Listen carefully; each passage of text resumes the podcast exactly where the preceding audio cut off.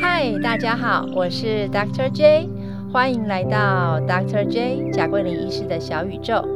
在我的节目里，医师的专访这个部分，我会邀约一位专科医师来上我的节目，希望在短短的十五分钟之内与大家分享医学知识以及医师们非常精彩有趣的生活哦。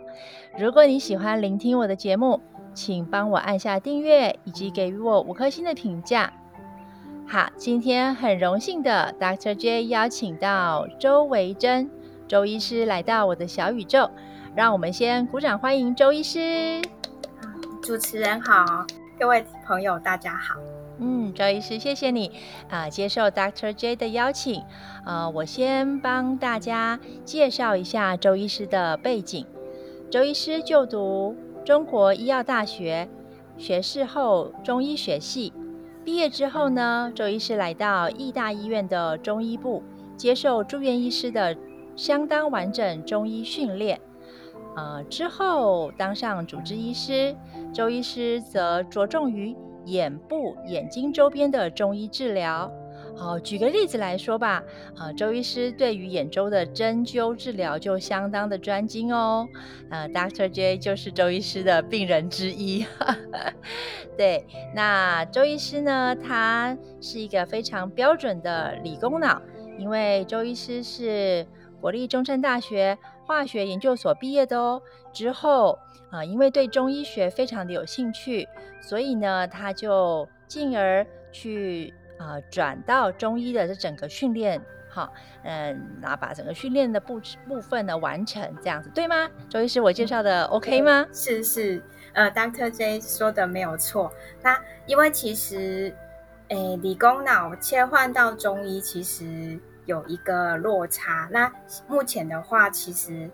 呃，中中医原本讲求的是全人医学量身打造，那我们一开始的训练就是样样都要会，那其实样样会就是样样松嘛，那后来才有了这个呃关于一些专科像西医这样子的想法。那我在医大医院的受训啊，因为一些机缘跟师长的指导传承，那目前对于中医眼科领域的临床工作也做得比较多。那其他像呃儿童近视啊、斜视或者是小儿麻痹等儿科问题，也也有比较多的接触跟治疗经验。那之后如果说有机会，也可以跟大家分享。哇，太棒了！哎，第二位听众有没有发现呢？周医师是 Dr. J 邀请的第一位中医师来上我的节目哦。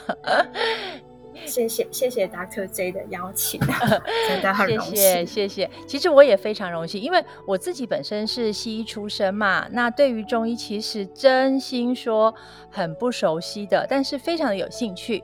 好，那今天 Dr. J 呢就想要跟周医师讨论一下，呃，几个我常常听到我的儿科病人的妈妈哦会跟我提到的一些嗯名词，呃，我最常听到的就是三伏。贴三九贴，哎，周医师，这是什么啊？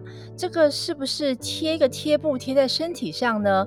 那这种贴布要去找呃中医师贴吗？还是其实谁都可以来做呢？嗯，大概贴一次要贴几天呐？嗯，好的，那呃，Doctor J 这个问题其实很好，因为其实呃很多的。很多的家长会想要说让小朋友去贴三伏贴或是三九贴的观念，其实就是主要就是说他们想要说帮助小小朋友有一些那个过敏性鼻炎的治疗或是改善。那其实这个穴呃穴位贴敷的观念呢，是一个中医冬病夏治的想法。那呃透过穴位的一个贴敷，把一些呃，具有疗效而且有稍微有刺激性的药物，像艾叶啦、黄芩、呃、白芥子、细辛、盐胡索等等，贴在特定的穴位皮肤上，那达到一个免疫提升的以及治疗预防过敏气喘的效果。嗯，是我们对于那个三伏贴、三九贴常见的一个想法。那我们通常呢，其实都会选定说，在夏天，诶，每年的夏至过后一个月，以及冬至过后一个月来做这个穴位贴敷。哎，那我稍微问一下周医师，为什么呃冬病夏治这什么意思啊？为什么会选在一个两个相反的时节来做治疗呢？好的。那像诶，以现在最近这个时期，就是就是我们三伏贴蛮热门的一个使使用的时机。那因为其实因为最近疫情的关系，所以就是变成说三伏贴这个这个部分并没有说很热络。那为什么叫做冬病夏治呢？就是说一像一些反复的感冒啦，或是慢性的支气管炎。气喘、过敏性皮鼻炎呐、异位性皮肤炎这类疾病，其实比较容易在冬天发作。那呃，在中医的领域，把它称为冬病。所以利用说像夏天呐，或者是天气比较温暖的时候，也就是说这些疾病的缓解期，那运用适当的给予中药啦，或者是穴位贴敷中药，来达到这个预防之后复发，或者是说改善症状的效果。所以叫做夏至，就是冬病夏治的最早的想法。那一年里面呢，通常会有两次改善这这个过敏体质的时间，就是刚才我们提到的冬至过后的一个月，以及夏至过后的一个月开始。那嗯，目前现在中医院所的话，就是说呃，连续每个礼拜贴敷一次，那连续贴敷三次是一个。呃，三伏贴或三九贴的疗程。哦，这样子。那所以连续是一个很重要的概念吗？嗯，如果假设中间诶有一些事情呢延误了，或者是嗯没有连续到，会不会造成效果不太理想呢？还有，我想请问一下。呃，贴敷通常是贴在哪些穴位？呃，病人在或者是小朋友了哈，在贴完之后是可以正常洗澡的吗？嗯，好的。那 Doctor J 这个问题问得很好。通常我们呃有一些期刊，国际医学期刊报道是说，这这类的贴敷对于呃治疗上面，有些人可能就是他完成一次。疗程大概可以改善二到三成过敏气喘的症状。那呃，连续贴敷三年呢，他们认为说才有比才比较可能可以达到理想的效果，也就是可以改善大概八成左右的的这些过敏气喘的症状。所以其实中途 delay 啦、错过或者是中断，影响并不会很大的。那不过呢，并不是任何人都适合来做三伏贴或三九贴的治疗。像一些燥热体质啦，或者是说对呃贴敷药物过敏啊、急性感染发炎、一岁以下的婴儿，或者是现在正在怀孕的妇女，都比较不建议，而且比较不适合来做三伏贴跟三九贴。那呃，Doctor J 问到的就是另外一个，就是那个穴位的这个部分啊。通常我们都是把它贴在呃背部一些跟呼吸道相关的穴位，像一些什么大椎、定喘啊、肺腧这一类的。那会建议说，成年人呃贴二到四个小时，儿童是贴一到两个小时之后，其实拿掉就可以正常的洗澡。哦，所以是自己可以拿掉，就是不用再回到中医诊所请中医师拿掉，是自己就可以，对吗？哎，对对对。但是他在完，就是说做完穴位贴敷的这段期间呢，要避免说做一些剧烈流汗的活动，因为你背上贴，比如说背上贴贴纸，背上粘东西，那你跑一跑流一流汗，可能那个药膏就掉下来了，就没有达到那个效果。那另外呢，就是要提醒呃小朋友或是家长注意的部分，就是说这类的贴敷药药膏，如果说他皮肤开始有一些灼热啦、红痒，然后甚至说出现一些呼吸困难、冒汗等症状的时候，其实就要立立刻取下贴敷的药膏，表示说他对他可能对三伏贴这个呃药膏的成分有些过敏反应出现。了解，诶，那是不是要多喝水呢？在呃贴敷的期间啊，或是之后？贴敷完之后，也是我们通常都会提醒病人多喝水。那一般在医疗院所，我们还会就是说，呃，会跟病人做一些三伏贴相关的卫教指导。那他们知道所以，其实这段期间他们是可以正常的，呃，正常的活动啦，或者说哪些哪些运动、哪些事情是要注意的，这样。嗯，好。那呃，是不是周医师在于呃不喜欢吃药，或者是很害怕针灸的小朋友或老人，诶，你会建议这种穴位敷贴，呃，是还不错的一种方式呢？嗯，是的，因为其实临床蛮多来中医门诊的病人，有些就是他不想吃药，又不想不想要针灸，那。呃，身为中医师，你你可以替他做什么呢？可能就是穴位穴位贴敷，可能就是一个比较好的选择。那呃，它可以，它是利用说一些皮肤的吸收，那减少说我们吃药经过肠胃道的干扰。哦，所以经过皮肤吸收这些药物，它会比呃肠胃道吸收的效果来得好哦。嗯。呃，它是一个，就是说中医的想法。它第一个就是说，认为我们穴位贴敷的这个这些位置，主要就是跟肺部疾病相关的穴位，像刚才提到的，呃，大椎啦、定喘、肺腧这这些，所以可以直接起到作用的效果。那第二个是我们中医在谈肺的时候，不是只有单指肺脏，中医提到的一些。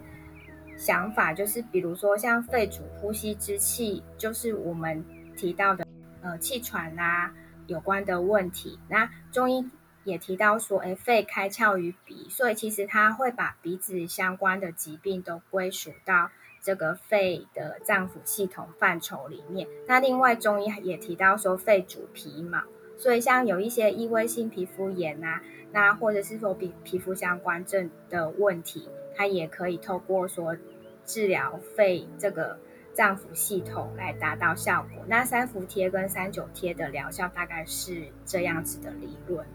哦，所以我可以理解成说，在中医的概念里面，如果整个肺腑系统去顾好的话，诶，他的鼻子还有他的皮肤也都会有进步，也都会顾得很好。可以这样去理解吗？诶，是的，没错。哦，了解了解。好，那我接下来想请教一个问题，是对于过敏啊、气喘的孩童，有没有一些在中医上面饮食的建议？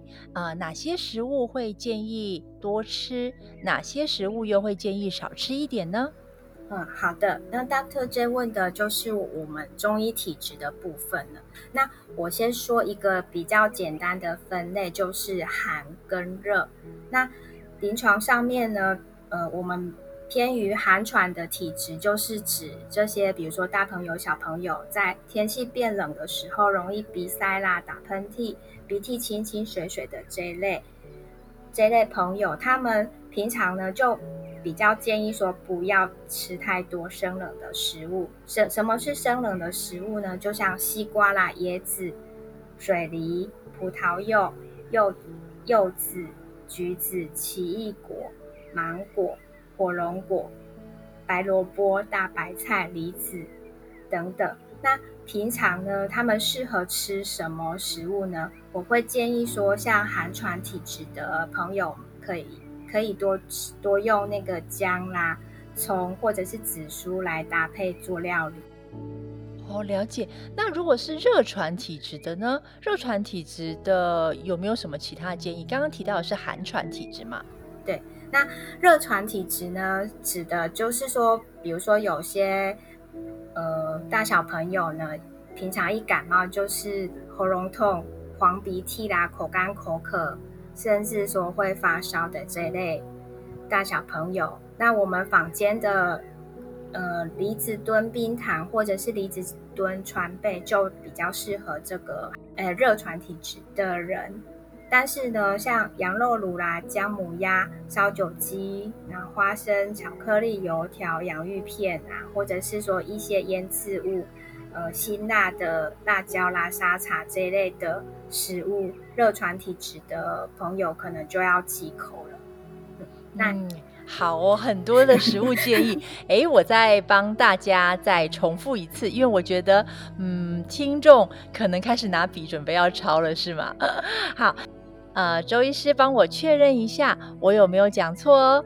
呃，如果是寒喘体质的，我们会建议不要吃太多生冷的食物，比如说像西瓜、椰子、水梨、葡萄柚、柚子、橘子、白萝卜、大白菜、梨子这些。那呃，相反的。如果是热传体质的呢，我们就建议不要吃羊肉炉、姜母鸭、烧酒鸡、花生、巧克力、洋芋片、辛辣类的食物，像辣椒、沙茶。那嗯，这些不晓得大家有没有记起来呢？对吗？哎，是的，没有错。那其实其实通常我们就是会建议说，有些有些食物，比如说夏天很热，想吃冰淇淋。的话，其实就是少量，那就是说体质上面偏寒啦、偏喘的病人，有时候还是会想要吃一点这些东西。那其实食物的部分就是少量，那尽量就是均衡饮食，这样就可以了。了解。不过我想体质的分类不是那么简单的，一定要经过合格的中医师把脉诊断才能够确定，是吧？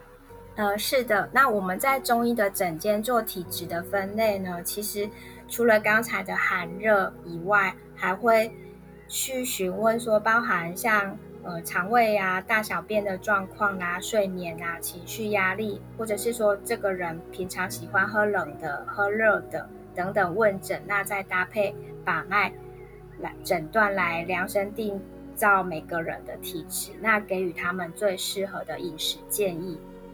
哦，非常的专业。好的，谢谢大家今天来到我的小宇宙。哎，大家是不是对这个奇妙的中医有更多一层的认识呢？好，谢谢今天来到我节目接受我专访的周医师哦。嗯，好的，也谢谢 Doctor J 的邀请，谢谢大家的收听。那希望这些实用又简单的中医观念能带对大家有所帮助。一定哦，好，那各位听众，呃，希望下次再见，Until then，拜拜，拜拜。